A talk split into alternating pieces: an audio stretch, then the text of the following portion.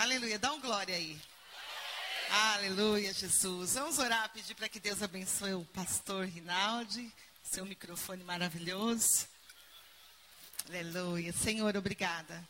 Porque o Senhor tem separado, Senhor, o teu servo, ministro teu, Senhor, para trazer a tua palavra aos nossos corações.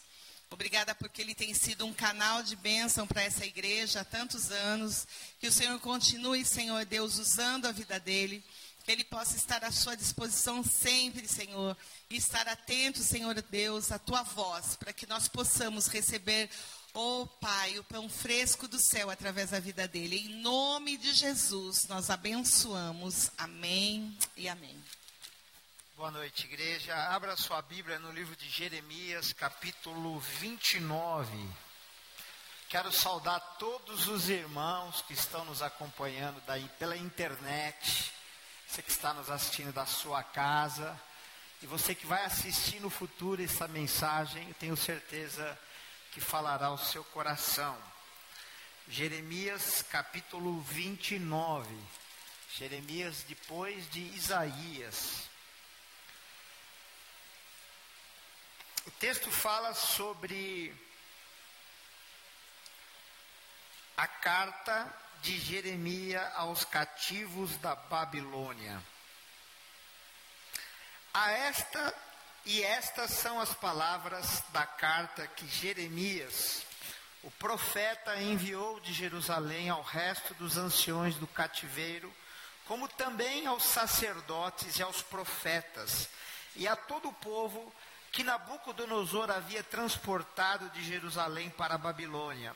Depois que saíram o rei Jeconias e a rainha e os eunucos, os príncipes de Judá e Jerusalém e os carpinteiros e ferreiros de Jerusalém, pela mão de Elasa, filho de Safã, e de Gemarias, filho de Ilquias, os quais Zedequias, rei de Judá, tinha enviado à Babilônia a Nabucodonosor, rei de Babilônia, dizendo: Assim diz o Senhor dos Exércitos, o Deus de Israel, a todos os que foram transportados, que eu fiz transportar de Jerusalém para Babilônia, edificai casas e habitai-as, e plantai jardins e comei ao seu fruto.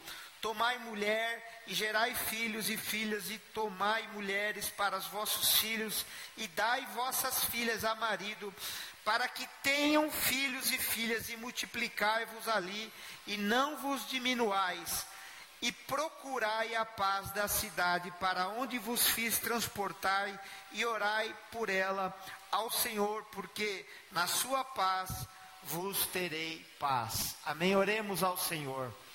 Senhor meu Deus, Deus de graça, de poder e misericórdia, contempla no Senhor nessa noite com a tua misericórdia, Senhor, cada coração que adentrou nessa noite. E quanto a mim, perdoa os meus pecados e as minhas falhas. E me usa, Senhor, na, na, instrumentalidade da tua palavra, pois eu sei que eu nada sou e sem ti eu nada posso fazer, mas eu sei que a tua palavra é capaz de levantar o caído e restaurar os escombros, restaurar uma nova edificação e transformar a nossa vida de qualquer forma que ela esteja, pois tu és grande e por mãos fortes e grandes maravilhas o Senhor tem feito durante os anos e durante a terra. Pois assim nós pedimos no nome de Jesus. Amém, Jesus. Amém. Podeis assentar no nome de Jesus. Graças a Deus, estamos aqui mais um domingo na presença de Deus para adorar o seu santo nome. Quem veio aqui para glorificar e adorar o Senhor? Levante a sua mão. Hoje é o dia que nós separamos para adorar ao Senhor. Todo, toda semana é necessário que você pare um dia para adorar ao Senhor. Nós chamamos esse dia, pela lei do Senhor, como o Shabá. Shabá é um dia de descanso. A palavra Shabá significa descanso. Nós trabalhamos durante a semana inteira, mas um dia nós temos que parar a nossa vida e descansar ao Senhor. Também na lei de Deus, no Shemitah, era dito que durante seis anos a pessoa trabalharia e no sétimo ano descansaria a terra. O que, que é descansar a terra? O sétimo ano você vai chamar esse ano de ano sabático, que é um ano de descanso, né? A gente está ouvindo muito, muito pregador falar desse ano sabático. É, quantos de nós gostaríamos de ter um ano sabático, parar tudo, não é verdade? Nós gostaríamos de, de, de parar tudo. Mas a Bíblia fala, nos relata, tá muito, o som está muito aberto. Está muito oco, dá uma melhorada aí no som, por favor. E a Bíblia fala que o povo de Deus, durante 420 anos, Deus tinha falado para o povo dele entrar na terra prometida e trabalhar seis anos e no sétimo ano descansar. E o que acontece é que o povo de Deus entrou na terra começou a trabalhar, trabalhar, trabalhar, trabalhar e não parou para adorar a Deus com um ano sabático na sua vida. E a Bíblia fala que por causa dessa negligência, Deus vai levar, não só por causa dessa negligência, mas por causa do pecado do seu povo, da idolatria, porque muitos reis que eram para ser do povo de Deus adoravam a Maloque, sacrificavam as suas filhas diante do Deus Maloque. Havia idolatria, havia todo tipo de pecado. Então a Bíblia fala que Deus assim o fez com que o povo fosse levado cativo para a Babilônia. Estou dando a introdução da mensagem para vocês entenderem aonde eu quero chegar, aonde o Espírito Santo quer nos levar. Essa palavra está borbulhando no meu coração, está fervendo, estou dando glória a Deus sozinho, só pensando é, naquilo que. Estou com uma expectativa muito grande da mensagem de hoje, porque o tema da mensagem é uma mensagem para o futuro. Se você pudesse mandar, Roger, uma mensagem para o futuro, qual mensagem você mandaria? Evandro, qual mensagem você mandaria para o futuro? Ronaldo, qual mensagem você mandaria para o futuro? Everton, qual mensagem você mandaria? Será que haveria possibilidade de nós mandarmos uma cápsula do tempo? Uma mensagem para o futuro? Né? Qual é a mensagem que eu poderia manter na minha vida para um futuro, sabendo que eu estou cercado por tropas de Nabucodonosor e não tem tempo, não tem tempo de negociar, pegar suas coisas para ir embora. Agora estão todos rendidos. O Israel já tinha sido levado embora e agora era a resistência que estava ali. E agora o que, que você vai fazer?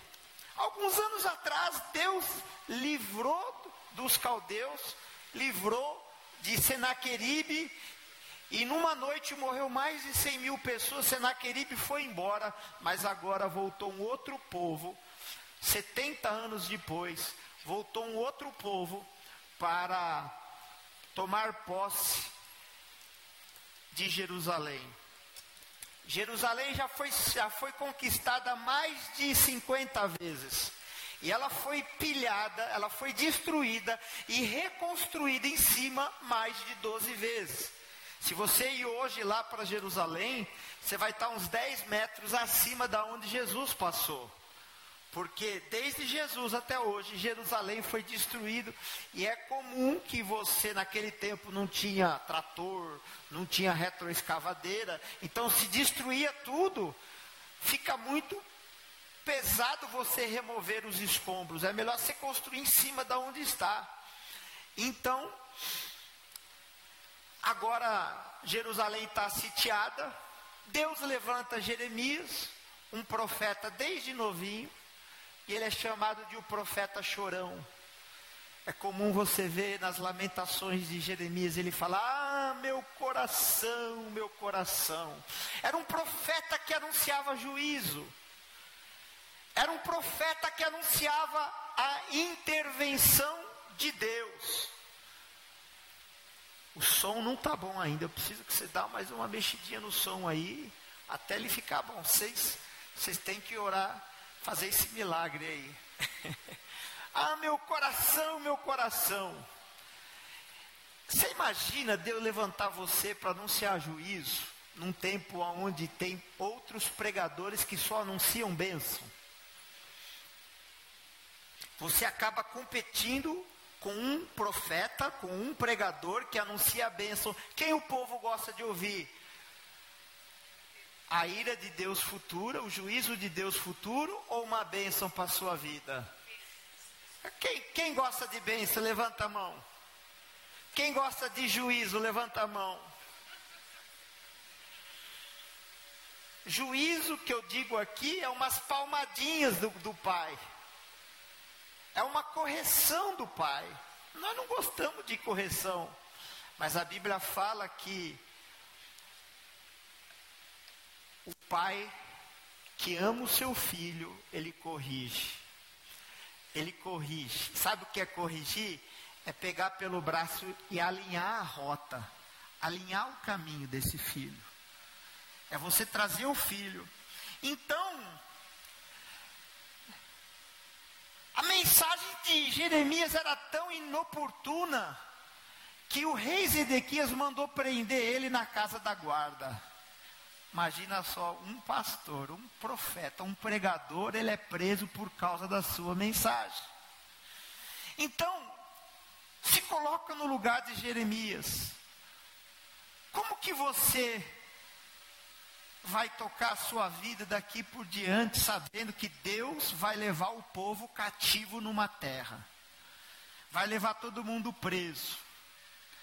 O que se passa por uma cabeça quando você vê que não tem mais saída para o seu problema?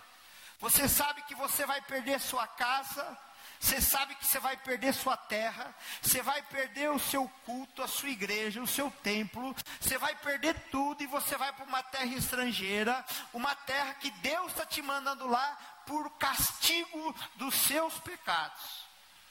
Então é nesse contexto que eu quero pregar hoje aqui, e ele nos dá é, uma mensagem para o futuro, e ele nos dá oito ordens nove ordens para aquelas pessoas que iriam viver em cativo. Quantos aqui já pensaram, já, se, já tiveram numa situação que não tem o que fazer? Não tem o que você fazer. Você está numa situação, não tem para você ir para a direita, para a esquerda, você está no fundo do poço, você está enfrentando uma luta, uma dificuldade muito grande, não tem quem a recorrer, e você fala: o que, que será de mim, meu Deus? Quantos já viveram uma situação assim? Levanta sua mão. Eu já vivi uma situação assim. É uma situação agônica, pré-agônica, é uma situação de, de, de, de desesperança essa semana cometeu suicídio uma influencer digital, política de, de, de nicho de direita. E ela se despediu e disse, mandou o endereço da casa dela. Olha, suicídio, atenção, é, corpo de bombeiros, suicídio, endereço tal, tal, tal, tal. E ela simplesmente se jogou do quinto andar. É uma situação triste, muita gente chorou por causa disso, porque viu uma pessoa perdendo esperança, perdendo ânimo na vida. E o intuito dessa mensagem hoje é o que fazer diante das minhas incapacidades. E qual foi a ordem que o Espírito de Deus diz para alguém que viveria em cativeiro? Viveria numa situação que não tinha para onde escapar. Então, acompanhe comigo no versículo, no capítulo 29 de Jeremias, versículo 5. A primeira ordem de Deus foi edificai casas. Olha só, imagina só, você vai para uma terra distante que você não quer. Você não quer viver lá. Mas Deus fala assim para você. Aí tem um pregador, um profeta, um profeta dizendo assim: ninguém faça nada porque Deus vai nos trazer de volta. Era essa a mensagem, mas Deus aqui diz assim: não, vocês não voltarão tão cedo para cá. E a primeira coisa que você tem que fazer é edificar casas. O que, que é edificar casas? Não importa o que acontecerá daqui para frente, você não deve ter medo daquilo que há por vir, mas Deus manda você edificar a sua casa. Você não tem para onde ir, você não tem o que fazer.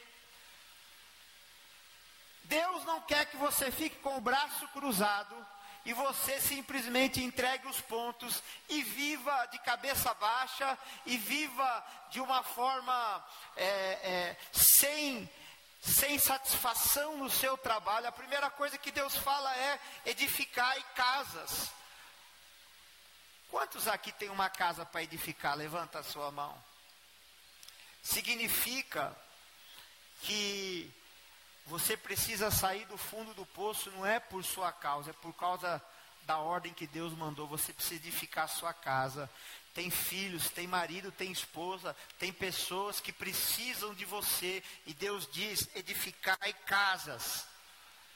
E tem gente que leva ipsis liter ao fio da palavra, né? Não, não edifica uma casa só, duas, três, quatro. Eu não quero saber quanto você vai edificar, mas Deus fala nessa noite: edificai a sua casa. Ter, segundo, segunda ordem de Deus para quem estava no exílio. Aqui Deus está falando com uma classe de pessoas que já estavam exiladas na Babilônia. Babilônia é o lugar onde João diz que está o trono de Satanás. É um lugar onde a, o culto a Deus, a doutrina da palavra de Deus é jogada no lixo. Há uma luta de troca da cultura do céu pela cultura pagã, que não pertence a Deus. A segunda ordem que Deus foi é habitar nelas. Não adianta só eu edificar a casa, mas eu tenho que viver nessa casa.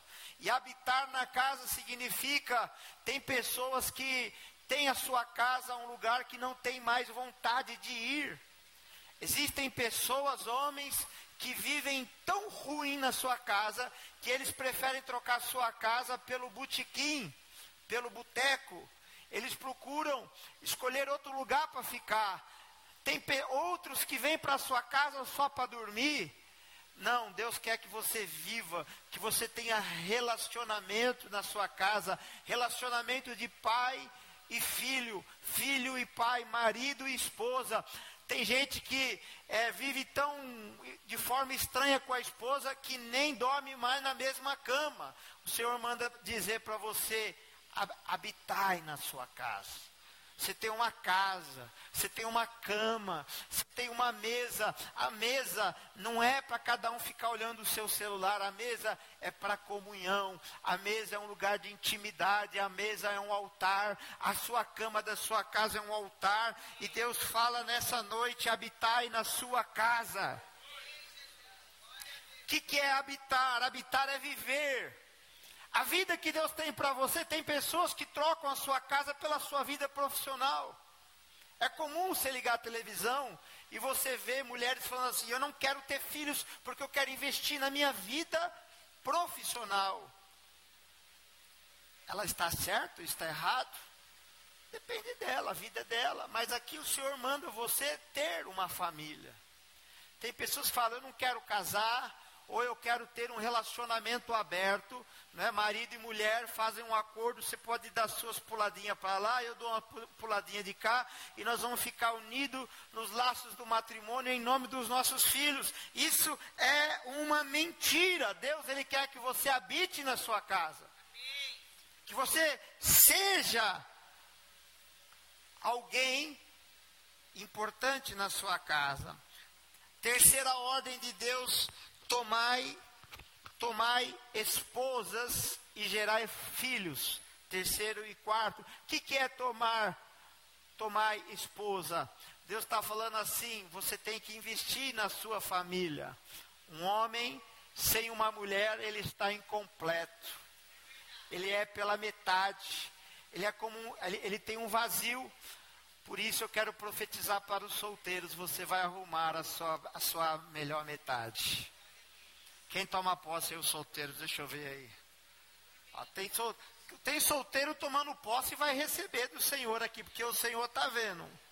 Quem não dá glória a Deus nessa hora vai ficar solteiro, hein? Então não é errado você, jovem, solitário, porque a Bíblia diz que Deus faz da mulher solitária mãe de filhos, amém? Então, se você sonha em uma família, em um casamento, sonhe. É difícil, pastor, sonhar sonhar grande ou sonhar pequeno dá o mesmo trabalho. Então sonhe grande, porque o nosso Deus é grande. Quarta ordem de Deus para quem está no exílio: gerai filhos e filhas. E aqui está falando de posteridade.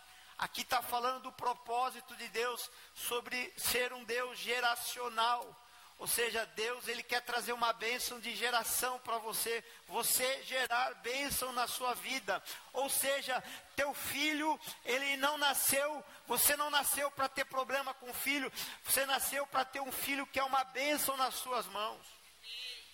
Hoje eu vi uma avó que ela proibiu a neta de ver celular e a neta botou fogo no sofá da casa dela. E os avós tiveram que pular do quarto andar da janela. Colocaram um monte de colchão no chão e eles pularam. Olha que absurdo um negócio desse. Olha como o diabo tem trabalhado nas famílias. Eu posso dar inúmeros exemplos de como o diabo tem trabalhado nas famílias. Mas a palavra do Senhor fala que eu devo gerar filhos. Filho não é problema, não é inconsequência. Filho é herança bendita do Senhor. Filho é flecha na mão do valente. Os teus filhos alcançarão coisas maiores do que você alcançou. Seus filhos chegarão a lugares maiores aonde você ainda não chegou. Toma posse dessa bênção, recebe em nome de Jesus. Eu já consegui chegar em lugares onde meu pai não chegou, e eu falo para os meus: vocês vão chegar em lugares maiores do que eu. Sabe por quê? Porque não fui eu que disse isso, é a palavra do Senhor que disse isso. Deus é um Deus de Abraão, Deus de Isaac e Deus de Jacó. Ele é um Deus poderoso. Então, invista nos seus filhos. Eu não sei quem inventou esse negócio de o dia do pai e filho. Só sei que os meus três filhos querem ter o tal dia de pai e filho, unitário, só com cada um diferente. Querem gastar. Querem passear. Querem ir comer. Falei, vamos dar um tempinho nesse negócio de dia de pai e filho. Agora estou levando eles para trabalhar. Para trabalhar. Né? Ontem levei meu filho numa feira de, de game. Hoje ele já falou, pai, me leva para ver o Corinthians futebol. Eu falei, filho, agora dá um tempinho, tá? Eu nunca fui assistir um jogo de futebol de time brasileiro. A única vez que eu fui, eu estava estava em outro país assistindo a seleção brasileira e a seleção brasileira perdeu de 2 a 0 do Japão. Então é melhor você torcer por aqui mesmo, em casa mesmo. Né? Quinta ordem de Deus: tomai esposa para os vossos filhos e dai vossas filhas a, a maridos para que tenham filhos e filhas. Olha que coisa interessante aqui. Deus está responsabilizando aqueles que estão em cativeiro, os exilados de uma guerra, para que eles deem destino aos seus filhos. Cristo, você tem duas, você está lascado. Eu tenho três. Tá, nós somos abençoados por Deus. Amém? Aqui está falando que você tem que prepará-los para terem uma vida de piedade, desejarem viver uma vida em família. Evandro, você já conseguiu já, né? É, né? Então você. O Evandro já casou o filho, já está bem o filho, já está encaminhado na vida, né? Todo pai quer que. Está até com o neto, né? Já está vivendo o Salmo 128, e verás os filhos dos vossos filhos. Isso que é bênção de Deus. Eu chego lá. Quem toma posse no Salmo 128? Ah, você ser avô, você ser avó, está lá no Salmo 128. Não é? Não entrega os pontos porque está com problema em casa, não. Porque eu nunca vi um, um herói da Bíblia sem problema, sem cometer erros. O pai tem que estar na hora certa, na hora da reparação desse erro, na hora da justificação, na hora da conversão, na hora H, onde você vai dar uma palavra que vai liberar o destino do seu filho. Então aqui está falando que você tem que se preocupar até com quem vai casar com a tua filha, com o teu filho. Essa parte é muito difícil, eu vou passar para adiante. Seis. Sexta ordem diz: multiplicai-vos aí, aonde Deus colocar você, seja no momento de liberdade ou de, de exílio, Deus manda você multiplicar. A palavra de Deus aqui multiplicar é onde você colocar a palma das suas mãos, vai produzir bênção, vai produzir multiplicação. Se você receber uma, um terreno, você vai plantar e vai multiplicar as obras da sua semeadura. Você vai colher bastante, você não vai colher 30 por um, 60 por um, você vai colher 100 por um, não importa onde você for colocado, não fique escolhendo demais emprego, não fique escolhendo demais uma terra. Você vai aprender hoje aqui que aonde Deus colocar você, você vai multiplicar, você vai prosperar. Aí você olha assim, Senhor, como é grande os meus inimigos, quantos são os meus inimigos? Não, Deus não te chamou para se preocupar com os inimigos, Deus te chamou para você multiplicar aquilo que Ele dá nas suas mãos. Porque Ele é o guarda de Israel, Ele não dorme, Ele cuida do seu povo. Sétima, sétimo mandamento de Deus: não vos diminuais Rapaz, aqui, tá, aqui a palavra está dizendo que na terra do exílio, numa terra estrangeira, eu não posso me diminuir. Você sabe que quem vem diminuir a nossa vida sempre é o diabo, né? O diabo ele vem acusar dos nossos pecados, dos nossos erros e dos nossos fracassos. Sabe o que você faz toda vez que o diabo vem falar do seu passado? Você fala do futuro dele. O futuro dele é o lago de fogo. Ele já está condenado. Quando ele vier falar do seu passado, aponta o dedo para ele e mostra o futuro dele. Ele é um anjo desempregado, ele é um querubim caído e ele já está condenado. E a maior vitória que vence o mundo é a sua fé em Jesus Cristo. Amém? Diz a palavra de Deus assim: rugindo o leão, quem não profetizará? Dizendo o Senhor, quem não obedecerá? Então, quando o Senhor fala, quando há profecia, é como se o leão de Judá está rugindo. E quando o Senhor ele está profetizando, ele está rugindo sobre as nossas vidas, ele não está nem aí para o que você está vivendo no momento. O, a circunstância que você vive, vive o momento não é definitiva para a sua vida, e você vai aprender hoje aqui. Então não vos diminuais. Eu não sou nada, eu não posso nada. Isso chama-se autocomiseração. Existem pessoas que ficam se autodiminuindo. Você tem que saber o lugar que você tem em Cristo Jesus. Paulo diz que nós estamos assentados nas regiões celestiais com Cristo Jesus. Ele te deu poder e autoridade para pisar em serpentes e escorpiões e sobre toda a armadilha do inferno. Pois em Lucas 10, 19 diz assim: Eu vos dei autoridade para pisar serpentes e escorpiões e autoridade sobre todo o poder do inimigo, e nada vos fará mal algum. O que, que é autoridade? Para que, que serve a autoridade? Primeiro, a autoridade é para te dar promoção. Quando Deus te dá autoridade, você é promovido. Quando você usa o nome de Jesus, você expulsa o diabo e só pode expulsar o diabo quem tem um lugar com Deus. Segunda função de autoridade é proteção. Você está protegido pelo nome de Jesus. Esse é o nome que está em Filipenses 2:2, o nome que é dado sobre todo nome, cujo qual todo joelho se dobrará e toda língua confessará que Jesus Cristo é o Senhor.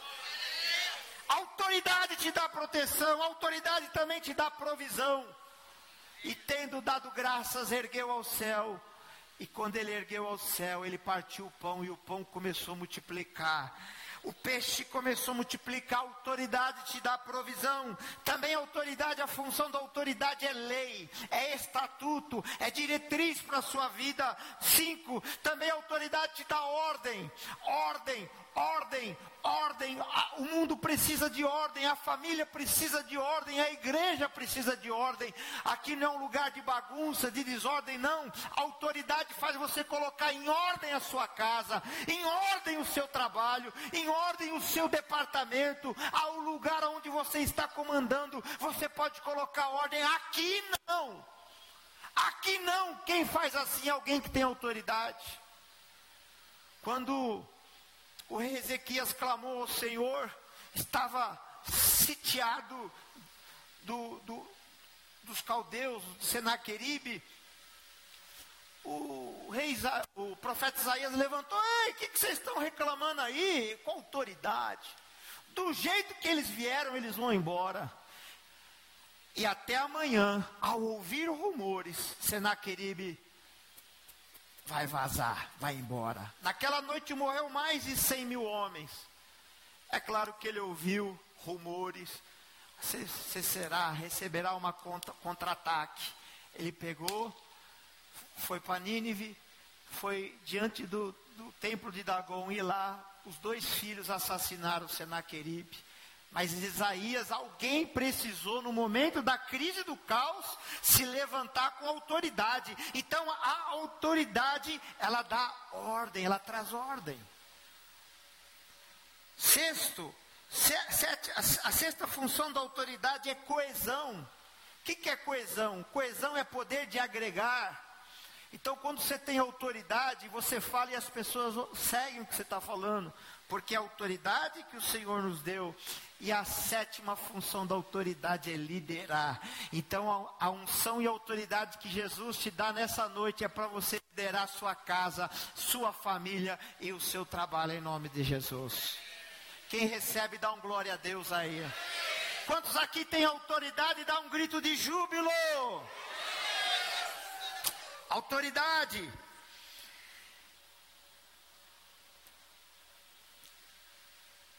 Oitava ordem do Senhor para ele, para aqueles que estavam no exílio.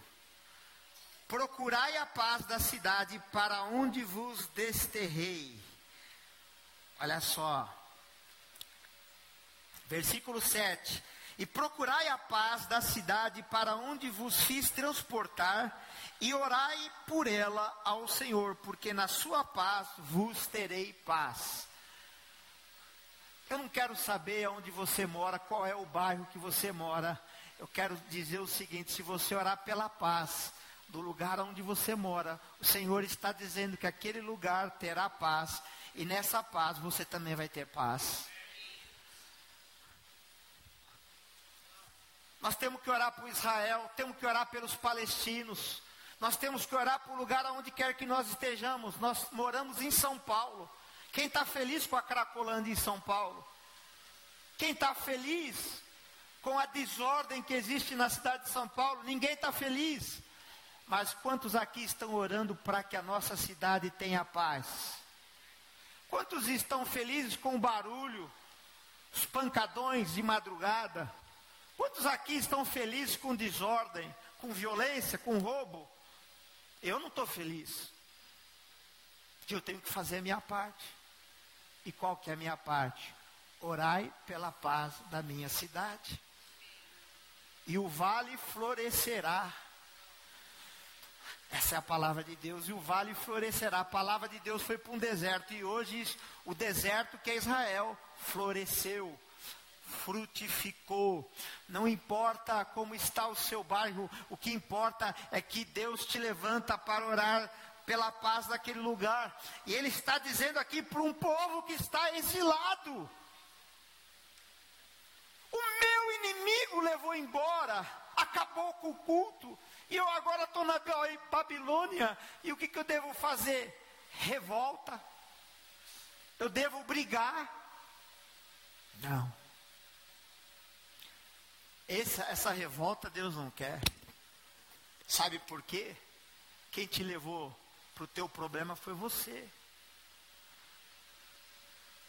Aqui ninguém vai falar que o culpado é o sistema, que é a sociedade. Aqui na palavra de Deus, o culpado é você, pois o salário do pecado é a morte. Mas aqueles que confessaram os seus pecados, Deus deu-lhe o poder de serem feitos filhos de Deus. Pecado confessado é pecado purificado. Nós não viemos aqui falar do seu pecado, do seu passado, não, mas eu quero trazer a responsabilidade para você. A nossa vida está diante dos nossos olhos, está nas nossas mãos, e nós podemos sim mudar o destino da nossa vida entregando a nossa vida a Jesus. Pois João disse: confessarmos os nossos pecados, Ele é fiel e justo para nos perdoar e nos purificar de toda imundícia. Não é sobre o nosso passado, é sobre o nosso futuro. Essa mensagem é uma mensagem para o futuro. Para o futuro, o que será de nós? Quantos na hora da pandemia pensaram? Quantos na hora da pandemia pensaram o que, que, vai ser da minha vida, do meu trabalho, da minha casa, o que, que vai ser do meu futuro? Quantos jovens temem o futuro? Quantos têm medo de encarar o futuro? Deus manda dizer para você nessa noite que o futuro ele já conquistou para você, está diante dos seus olhos. Ele já chegou no futuro. Se você crê nisso, dá um glória a Deus. Uma mensagem de esperança para o futuro. Jeremias 29. Agora, eu vou adiantar um pouquinho. E agora vem algo surpreendente que Deus fala para Jeremias. Jeremias está preso no cárcere da guarda E lá vem a palavra do Senhor a Jeremias. E ele fala assim para Jeremias: provavelmente ele devia estar num lugar sujo, cheio de lama, cheio de barro. E ele diz assim, no capítulo 32, ele diz assim: Jeremias, eu quero que você compre uma, um campo de Anatote. Veja bem, o povo estava sendo levado embora. Quanto custa um campo em Anatote? Se você está sabendo que está tendo uma guerra, que vão destruir o teu bairro, e você quer vender a tua propriedade, quanto ela vai valer? Quanto, Tião? Pouquinho? Puxa, você é um cara inteligente. Mercado. É a lei. É uma lei de, de mercado. Você tem, uma, você tem muita, muita coisa vendendo, então o preço cai lá embaixo. Então, se está indo todo mundo levando embora, quanto vai custar a terra? Nada. Mas Deus falou para Jeremias: olha, está vindo aí o sobrinho do rei e ele vai pedir para o rei para vender. Para o rei resgatar. Provavelmente nem o rei acreditava mais que aquela terra voltaria para eles. Mas o profeta de Deus fala assim: Eu quero comprar essa terra. Deus manda você investir na terra do futuro. Na terra que não existe, na, na terra que o homem diz que não existe, na, na terra que o homem diz que não vale nada. Deus está mandando você ir no cartório e registrar essa terra para você e você gastar dinheiro nessa terra. Ele chega e fala para o rei, e o rei Zedequias diz assim para ele: Mas como que você está querendo comprar uma terra? Você que falou que eu seria entregue aos babilônicos? O que, que o profeta disse para Zedequias? Jeremias disse: O profeta chorão, sim, Deus mandou eu comprar. E se Deus mandou eu comprar, eu vou comprar. E aí Zedequias sai, e quando ele sai, chega o sobrinho de Zedequias: Olha, você não quer comprar a minha terra? Ele fala assim: Eu não quero comprar, mas eu sei que tem um doido querendo comprar. Ninguém está querendo comprar terra nesse campo, mas tem um doido que quer comprar. E é o profeta Jeremias. Jeremias pegou o dinheiro que tinha, fez o contrato, assinou, selou, mandou colocar o contrato dentro de um vaso de barro e mandou proteger aquela escritura, porque Deus mandou, e ele fez o que Deus mandou. E quando o rei saiu, o negócio foi feito, ele foi orar a Deus: Senhor, eu não estou entendendo mais nada. Que loucura é essa que o senhor está fazendo? O senhor mandou eu comprar um campo, sendo que eu anunciei juízo e que eles vão ficar um bom tempo na Babilônia. Não vale nada, está tudo preço de banana, e o senhor mandou eu comprar e eu te obedeci. Me explica esse mistério. E qual foi o mistério? Eu sou Deus das grandes maravilhas. Eu já estou no futuro e essa terra que voltarão, essa terra já está reservada para você já está reservado para você. É Deus investindo quando os papéis estão em baixa, sabendo que os papéis valorizarão cada dia mais. Deus manda você olhar para o seu campo, para a sua terra e botar fé e acreditar, porque há fé e há esperança para o futuro. Aleluia. A mensagem de Deus é colocar a fé e a esperança no coração do seu povo, mesmo eles tendo que viver uma situação difícil. Por isso que nós não devemos se aprender, se prender em pessoas, em reis, em tronos, em palácios Aqui em São Paulo tem o Palácio da Anchieta, tem o Palácio da Alvorada, tem vários palácios, várias casas de lei. Nós, sim, temos que honrar, orar e respeitar, mas isso não é definitivo, porque nós queremos um Deus que tem o seu trono acima de todos os tronos na face da terra. Nós temos um Deus que está na frente, nós temos um Deus que sabe o que nós estamos passando. Quantos aqui gostariam de saber o que Deus tem planejado para você? Levanta sua mão. Ah, então vamos lá, vamos lá na palavra. Eu quero saber o que Deus está planejando para mim. Então, volte dois capítulos, capítulo 29 de, de Jeremias. Jeremias 29, 10. Assim diz o Senhor: logo que se cumprir para a Babilônia 70 anos, atentarei para vós outros e cumprirei para convosco a minha boa palavra, tornando a trazer-vos para este lugar. Então, olha o que, que Deus está falando aqui. Eu vou trazer vocês depois de 70 anos.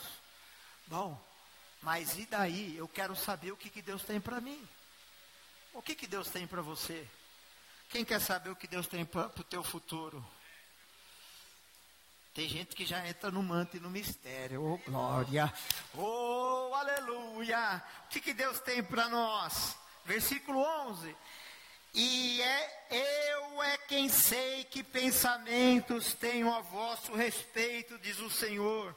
Pensamentos de paz e não de mal, para vos dar o fim que desejais. Quem está falando que vai dar o que você deseja é Deus, porque os pensamentos dele para você são pensamentos de bênção. Deus não está planejando em fazer o teu mal, Ele não está planejando em te castigar. Aqui é o Deus Abba, é o Deus de amor que, que nos ama, que ama a tua casa, ama a tua família, Ele ama a Sua palavra e zela pela Sua palavra.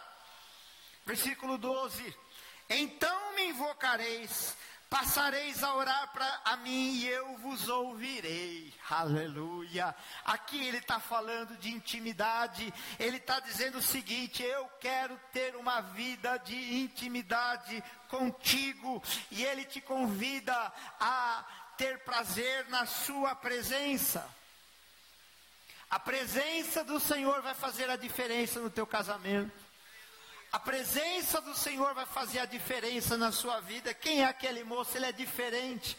Quando ele chega, as coisas mudam, as coisas acontecem. O que, que tem aí? Existe uma presença diferente.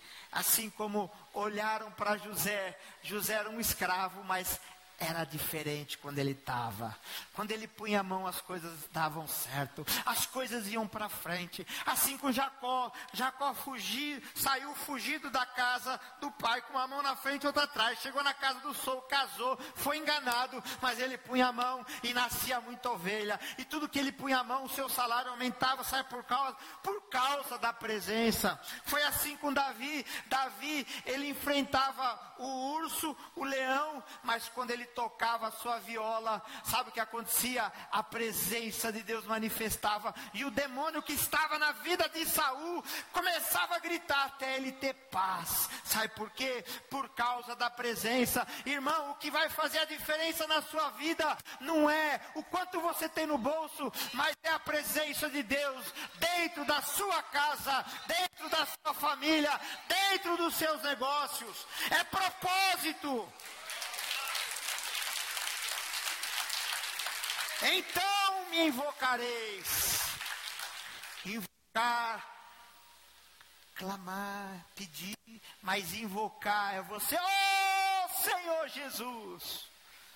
Todo aquele que invocar o nome do Senhor será salvo. Aleluia. Passareis a orar a mim. E eu vos ouvirei. Quantos querem que Deus ouça a sua oração? Levanta a sua mão. Quando você tem uma vida de intimidade, Deus começa a ouvir você. Ele começa a ouvir e você começa a falar com ele, ele começa a falar com você. Começa a brotar ideias, planos, sonhos, ações, o que você deve tomar, o que você precisa fazer. Uma vida de comunhão com Deus faz a diferença. Versículo 13: Buscar-me-eis e me achareis quando me buscares de todo o seu coração. Oh, Deus, Deus não quer brincar de esconde-esconde, não. Ele quer ser achado por você. Não adianta você se esconder do Senhor, mas Ele quer ser achado por você. Ele quer ser achado de madrugada. Ele quer ser achado no momento da tua invocação. Porque Deus é um Deus de comunhão. E Ele fala aqui, quando você buscar de coração. Porque muitos adoram ao Senhor de boca para fora. Eu dizia para o meu filho: tem que chegar cedo na hora do culto. Porque o nosso culto, o nosso encontro, ele é marcado com Deus, não é com o homem. Se fosse um presidente da república, se fosse um príncipe de alguma nação, você chegaria no horário, você colocaria sua melhor roupa. Pois é, nós marcamos hoje um encontro com Deus e Deus, ele quer ser achado por nós. E ele diz: Buscar-me-eis e me achareis quando me buscares de todo o seu coração. Lembra quando você ia assistir o Corinthians, você ia assistir o Palmeiras, você fazia tudo, você ficava pulando e cantando duas horas seguidas. Lembra quando você se empenhava na escola, na faculdade? Lembra, lembra, lembra, lembra. Você lembra de tanta coisa. Ah, eu quero te perguntar o que, que você lembra de buscar a Deus. Ele fala Lembre aonde você perdeu o seu primeiro amor. e volte ao primeiro amor. O amor, o primeiro amor é aquele que você quer estar, estar sempre junto, você quer passar o tempo com a pessoa, nem se for para ficar sentado numa praça. Eu lembro que eu ia namorar minha esposa, eu ficava numa praça lá em Sorocaba. Escrevi um coraçãozinho na árvore.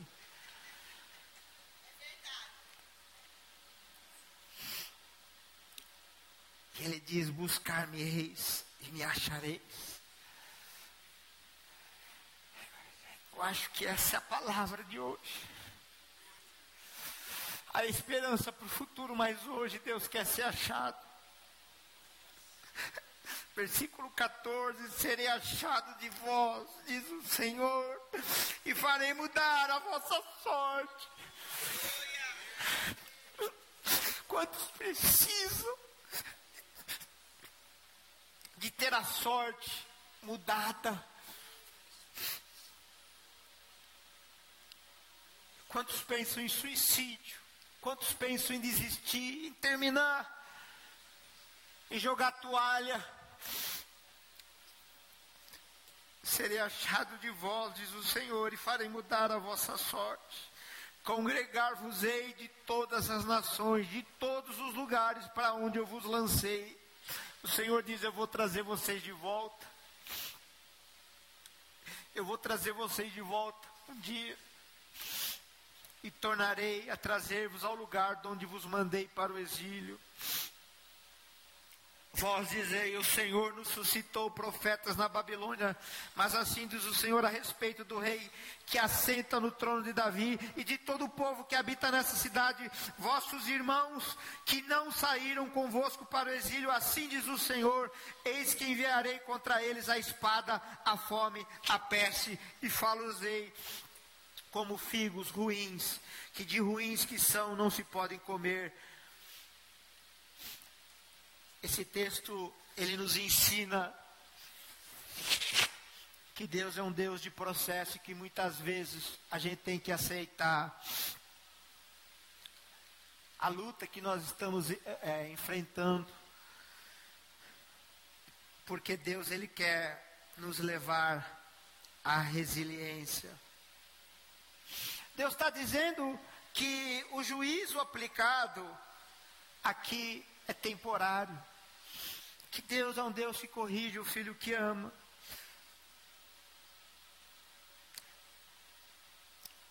Ele prometeu um novo atendimento de suas orações.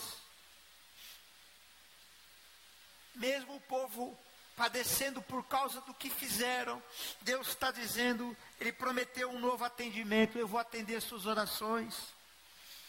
Ele prometeu uma nova aliança, Jeremias 31, 31. Eis aí vem dias, diz o Senhor, em que firmarei nova aliança com a casa de Israel e com a casa de Judá. A mensagem para o povo, ele queria curar o seu povo. Oséias 14, 4: Curarei a sua infidelidade, e eu de mim mesmo os amarei, porque a minha ira se apartou deles. Serei para Israel como orvalho, ele florescerá como lírio, e lançará suas raízes como o cedro do Líbano. Estender-se-ão os seus ramos, o seu esplendor será como o da oliveira, e sua fragrância como a do Líbano. E os que se assentam de novo à sua sombra voltarão, serão vivificados como cereal, e florescerão como a vide, e a sua fama será como a do vinho do Líbano. Olha as promessas que Deus tem para você. Por isso eu não me apego quando uma pessoa ela perde o caminho, mas eu oro para que Deus possa trazer essa pessoa de volta para o caminho. Ele queria ajuntar e purificar o seu povo. Ezequiel 36, 24: Tornar-vos-ei de entre as nações, e vos congregarei de vós os países, e vos trarei para a vossa terra. Então aspergirei água pura sobre vós e ficareis purificado de todas as vossas imundícias e de todos os vossos ídolos vos purificarei e dar-vos-ei um coração novo e porei dentro de vós um espírito novo e tirarei de vós o coração de pedra e vos darei um coração de carne e porei dentro de vós o meu espírito e farei que andeis os meus estatutos e guardeis os meus juízos e os observeis. Aqui é a promessa de Deus mudar o nosso coração.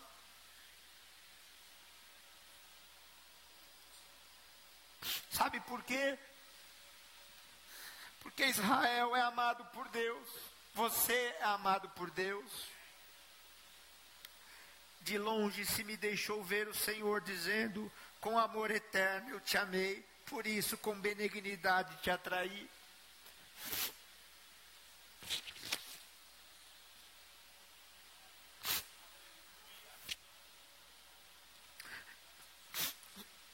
Seu futuro, você quer saber o seu futuro, você é amado por Deus. Quer saber qual é o seu futuro? Você será reunido por Deus. Deus vai te trazer de volta. Porque eis que vem dias, diz o Senhor, em que mudarei a sorte do meu povo de Israel e de Judá, diz o Senhor. Falosei voltar para a terra que dei aos seus pais, e, e a possuirão. Quer saber o seu futuro? Israel será salvo do anticristo. Jeremias 30, 11, porque eu sou contigo, diz o Senhor, para salvar-te. Por isso darei cabo de todas as nações entre as quais te espalhei de ti, porém não darei cabo, mas castigar-te-ei com justa medida, de, de todo não te inocentarei, porque assim diz o Senhor, teu mal é incurável e a tua chaga é dolorosa. Você quer saber do futuro glorioso de Israel?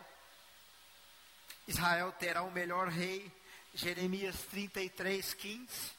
Naquele dia e naquele tempo farei brotar a Davi um renovo de justiça, e ele executará juízo e justiça na terra.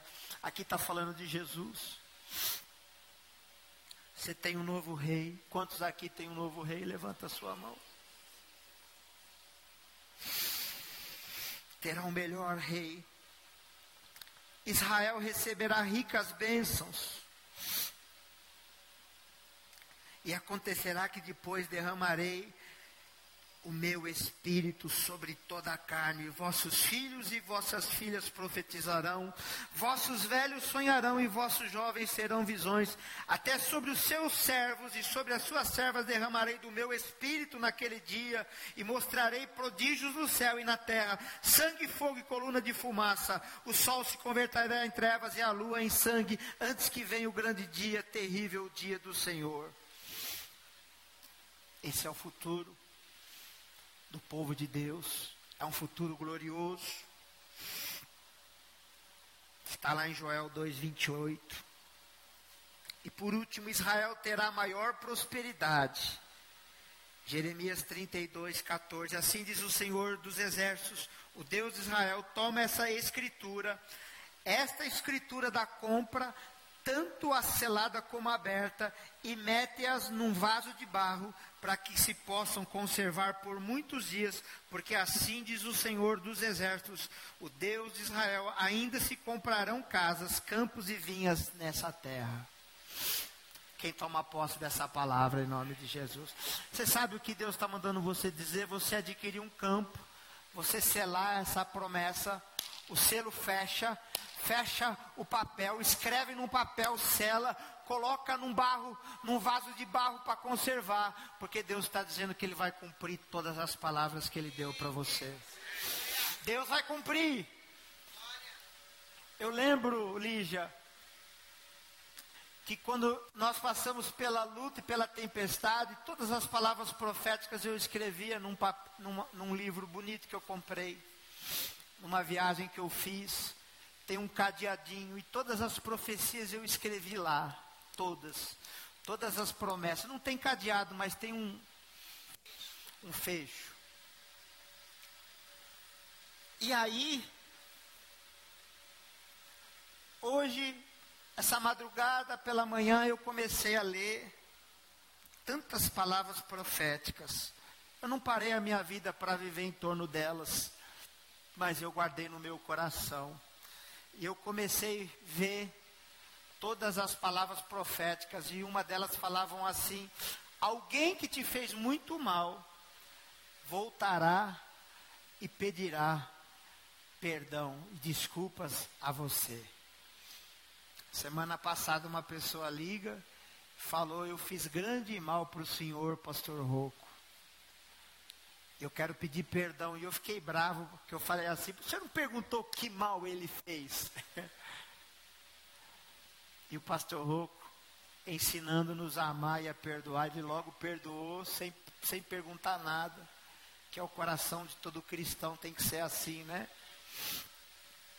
Mas estava escrito lá que alguém ia Estava escrito lá muitas coisas que, que irão acontecer.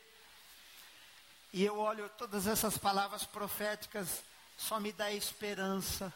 Porque se Deus ele nos dá uma palavra, é porque Deus ele quer nos dar uma esperança.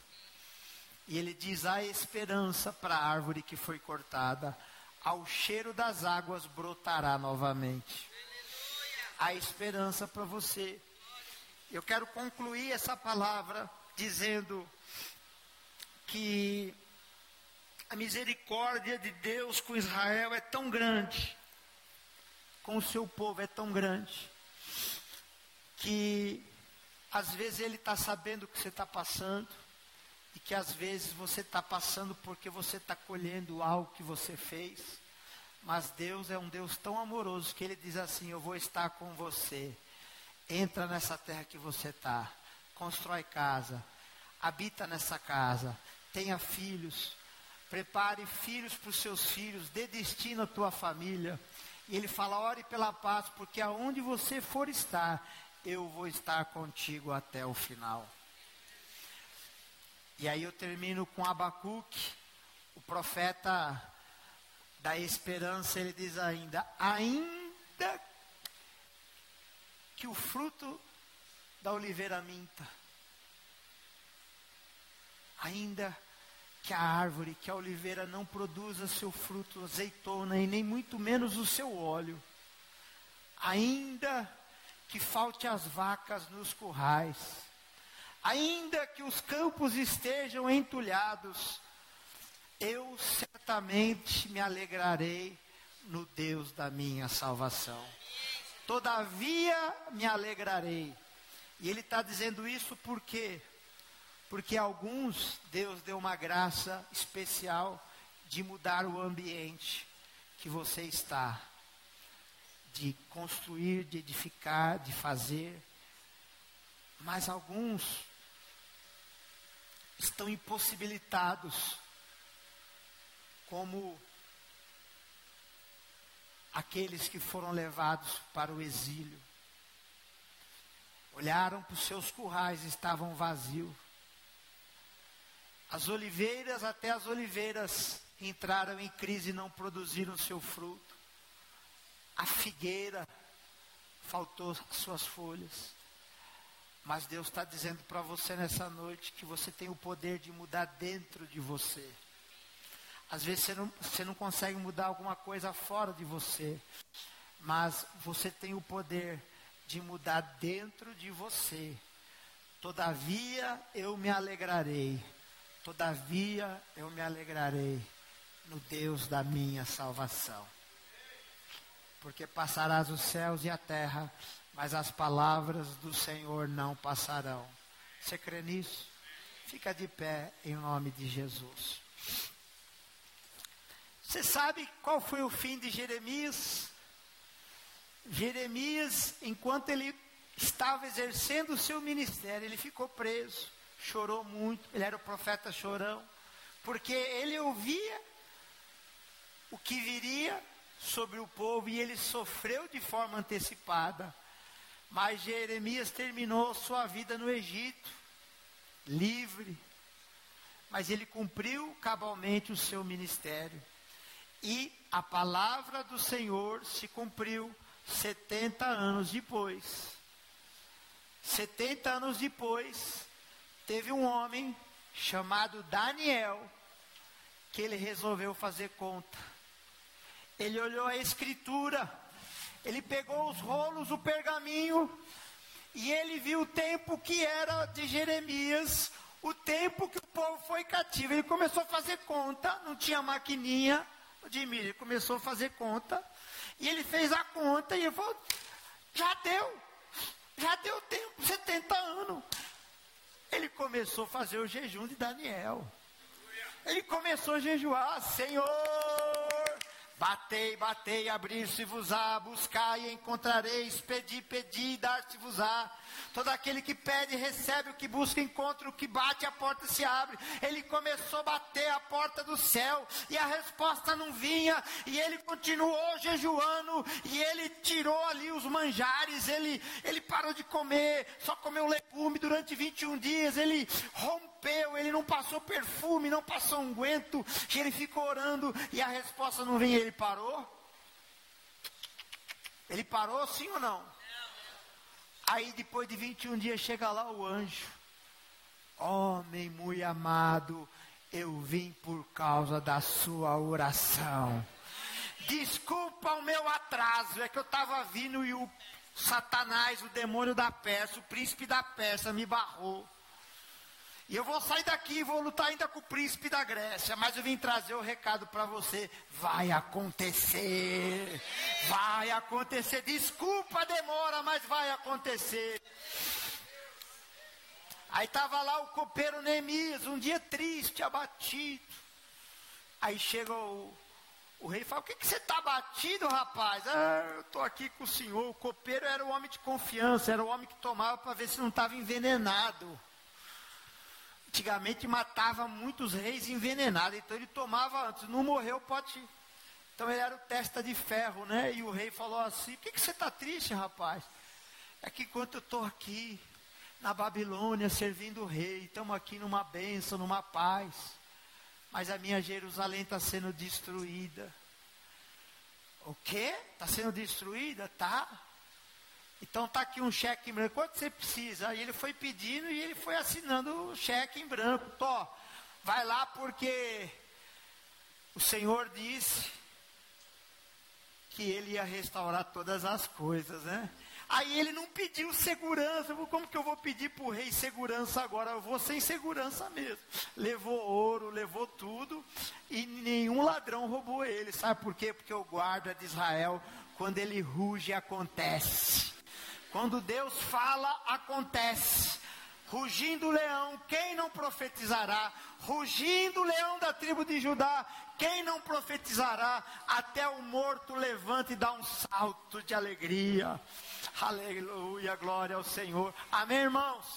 Vai passar os tempos, vai passar. O Senhor é o Senhor do tempo. O Senhor já está no dia de amanhã, e está no dia de ontem, e está no dia de hoje. E ninguém pode esconder da face do Senhor a sua glória. Ninguém pode se esconder diante da glória do Senhor, amém? Eu quero convidar você que precisa de esperança, você que precisa de um milagre, você que precisa entregar algo a Deus hoje, a sua confiança, dá um passo aqui na frente. Queria que os pastores subissem aqui em cima do púlpito. Você que precisa de um rompimento na sua vida. Você que a palavra falou com você sobre confiar, sobre receber fé e esperança para o futuro. Vem aqui na frente, encosta rapidinho aqui na frente. Nós vamos orar. Você que precisa depositar hoje no altar a sua confiança.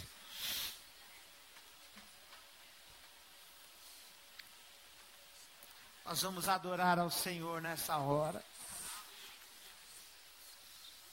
Você que precisa ouvir a voz de Deus. Você, você que precisa comprar o campo.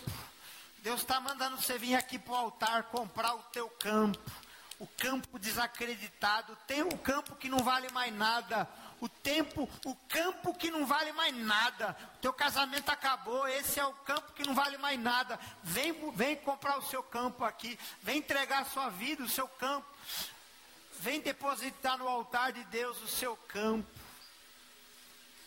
Porque Deus está mandando você investir nele. Ninguém dá valor mais para você, ninguém dá mais valor para isso, só você dá valor. Ah, é esses que Deus quer, que acreditem no sobrenatural, que acreditem no profético, que acreditem na palavra que o Senhor tem determinado para você. Ah, esperança. É uma mensagem de esperança. Você que precisa construir sua casa, você que precisa casar, você que precisa dar direção para os teus filhos, esse é o campo que Deus manda você comprar hoje, nessa noite. Você que precisa pedir a paz da sua família, da sua casa, este é o campo, aleluia. Glória ao teu nome, Senhor, Rei da glória. Levanta as suas mãos e adore ao Senhor nesse momento. Deixa a sua lágrima cair. Se teu coração esquentar, deixa a lágrima rolar. Deixe o Espírito Santo colher as suas lágrimas. É poderoso, teu nome é vida.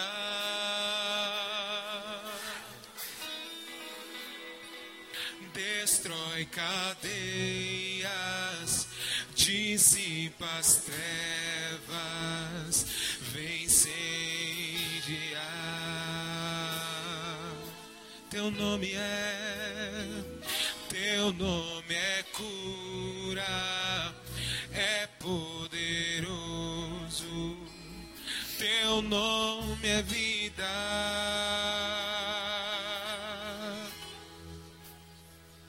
Destrói cadeias, as trevas, vence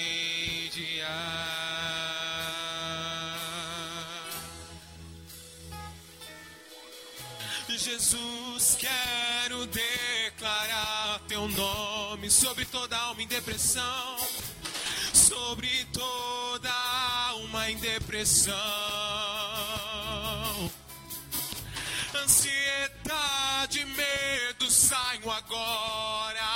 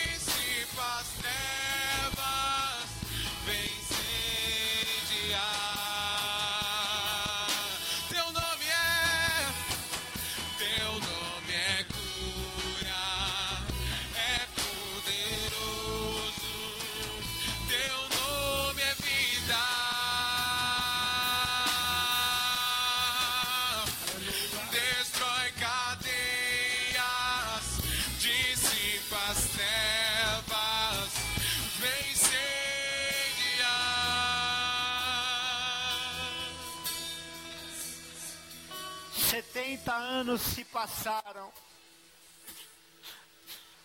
70 anos se passaram.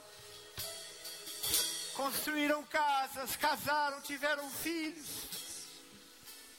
Mas o Salmo 137 fala: às margens do rio da Babilônia, nós assentávamos e chorávamos, lembrando-nos de Sião, dos salgueiros que lá havia pendurávamos as nossas harpas, pois aqueles que nos levaram cativos nos pediam canções, e os nossos opressores que fôssemos alegres, dizendo: Entoai-nos algum dos cânticos de Sião. Como, porém, haveríamos de entoar o cântico do Senhor na terra estrangeira? Se eu de ti me esquecer, ó Jerusalém, que se resseque a minha mão direita. Apegue-se minha língua ao paladar, se não me lembrar de ti, se não preferir eu, Jerusalém, a minha maior alegria. Contra os filhos de Edom, lembra-te, Senhor, do dia de Jerusalém, pois diziam: Arrasai, arrasai até os fundamentos, filha da Babilônia, que has de ser destruída. Feliz aquele que te der o pago do mal que nos fizeste. Feliz aquele que pegar os teus filhos, esmagá-los com pedra. Essa é a oração daqueles que estavam diante dos rios da Babilônia, se lembrando de Jerusalém, se lembrando da terra da promessa, da terra da promessa, e assim eles voltaram. Assim eles voltaram com cânticos, e nessa noite, assim também, o que o teu coração sempre sonhou e desejou, o Senhor fará cumprir na tua vida. As tuas lágrimas serão secas. Deus irá secar toda lágrima. E Deus pede: pare de chorar e se apresse agora, porque o seu tempo é chegado, a tua hora é chegada.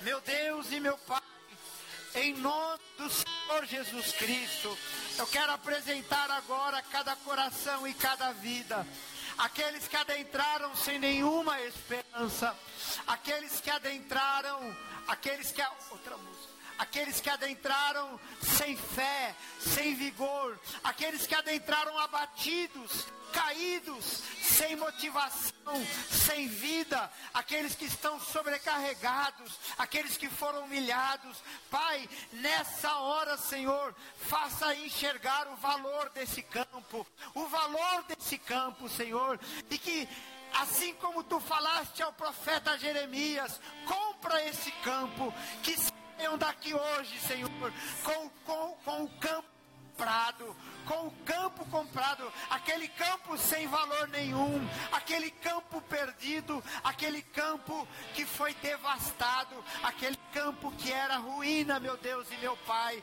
Nesta hora, Senhor, assim como tu é o Deus das maravilhas, também, Senhor, tu és o Deus dessa família, tu és o Deus dessa casa, tu és o Deus dessa terra. Tu és o Deus da nossa cidade, Pai. Em nome de Jesus, transforma toda lágrima em alegria. Tira, Senhor, as vestes de luto e traz umas vestes de alegria. Aleluia. Aleluia. Aleluia. Levante a sua mão e adore ao Senhor. Eu tenho um Deus que não vai deixar essa luta me matar, desespero me tomar. Por mais pressão que seja a situação, o controle ainda está. Na palma de suas Na mãos. palma de suas mãos eu tenho Coloque a letra pra Deus. nós. Eu tenho um Deus deixar. Essa luta me matar. O desespero me tomar. Por mais pressão que seja a situação.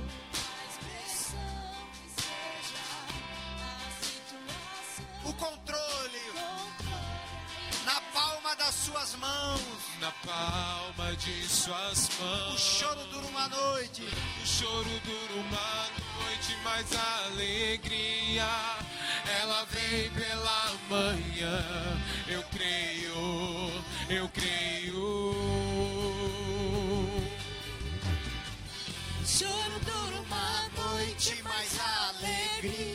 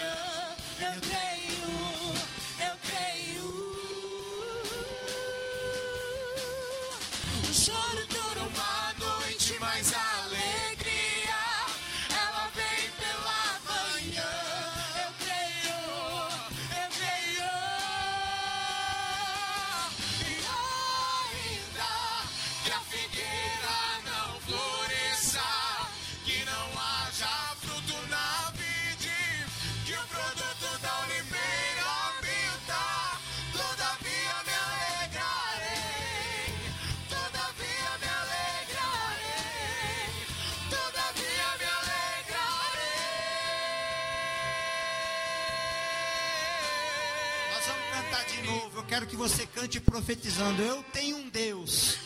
Eu tenho um Deus. Você vai, você vai cantar como você nunca cantou. Você vai cantar profetizando, declarando, orando. O seu louvor vai virar uma oração agora. Eu tenho um Deus que não vai deixar. Essa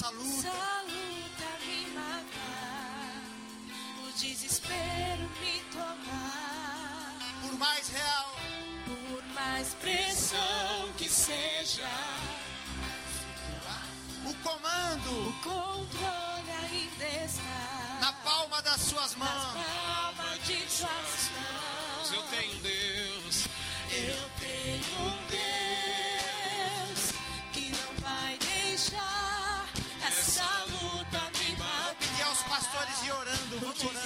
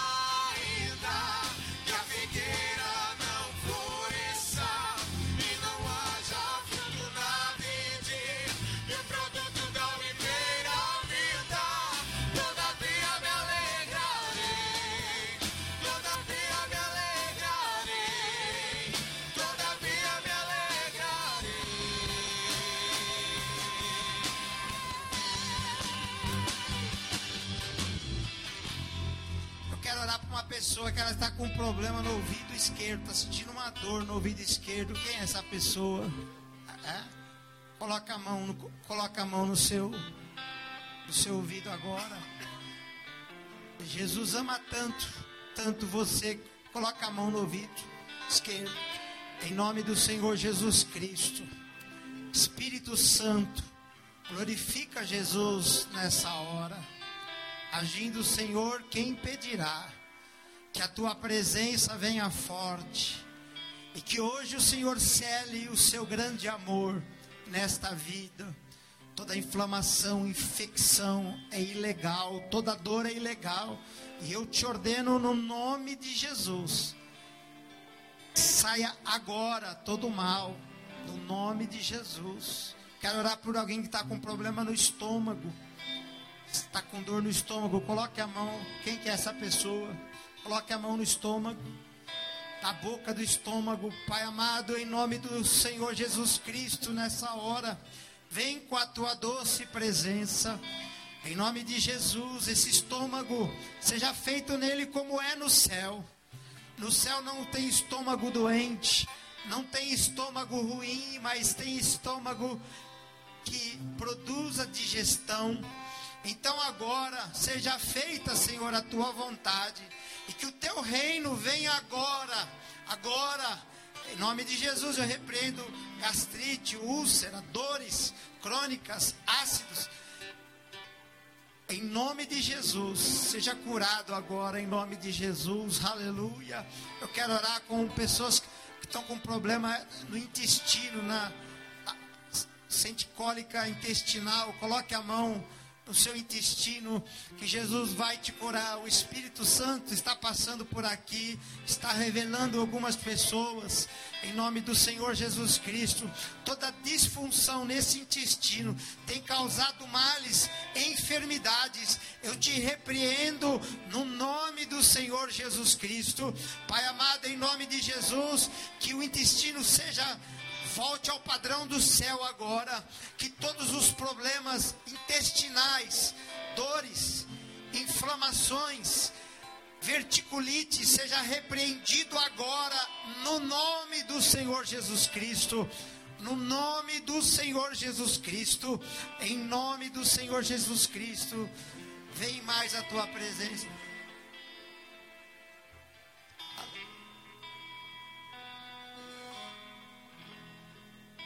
Com problema de hérnia. Jesus, coloque a mão na hérnia. Você está com problema de hérnia. Jesus vai vir aqui agora. Vem Espírito Santo, a presença de Deus. Tendinite no braço direito. Você tem sente dores no braço direito. Tendinite no braço direito. Jesus vai te tocar. Você sente dormente a sua mão direita. E sente aqui nessa região tendinite, uma dor. Jesus vai te curar. Levanta. Levanta a tua mão diante do altar que Jesus vai te tocar. Não há nada igual, não há nada melhor a que se comparar. A esperança Vem com a tua presença nessa água, Senhor. Que o homem que beber essa água seja transformado pela sua presença, Pai. Em nome de Jesus. Eu provei e vi.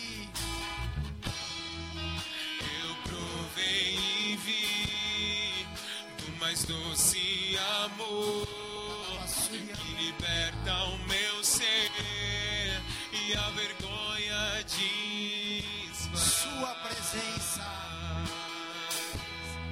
Sua presença. Adora o Senhor bem forte. Santo Espírito. Santo Espírito, és bem-vindo aqui. Vem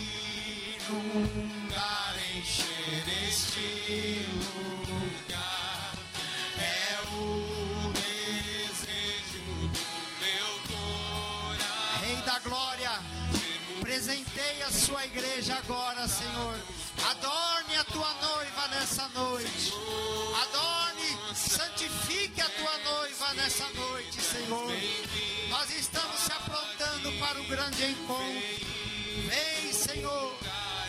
Vem com a tua glória. Nós desejamos a tua presença. O desejo E andalabachori, andalabacandarai.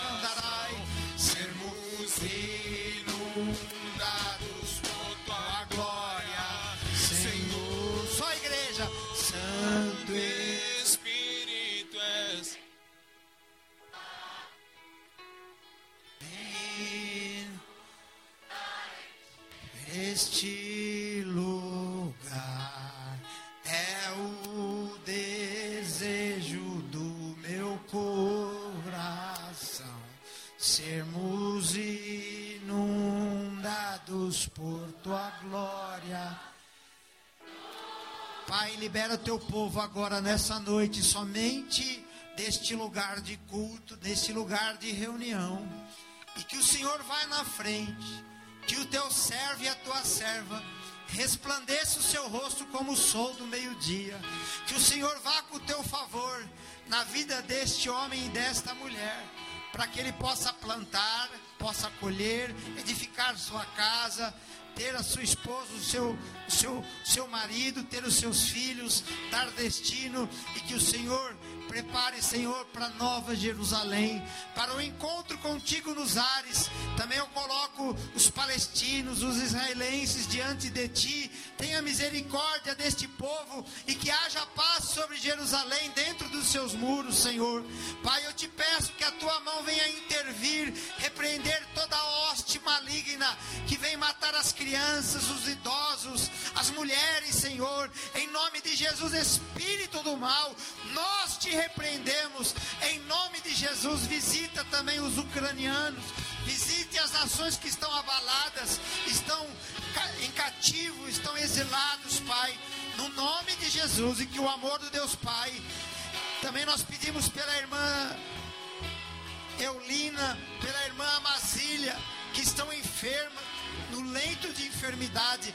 Levanta ela, Senhor, para a tua glória. Alcança o irmão Estoco, também que está no leito de enfermidade. Levanta ele para a tua glória, Senhor. Que a tua promessa se cumpra na vida dele, Senhor. No nome de Jesus, Pai. E que o amor do Deus Pai, a graça do Senhor Jesus Cristo e a comunhão e consolação do Espírito Santo seja com cada um de vós até a vinda gloriosa de Cristo Jesus, Jesus, porque Cristo nos une, agindo Deus, tudo nós podemos.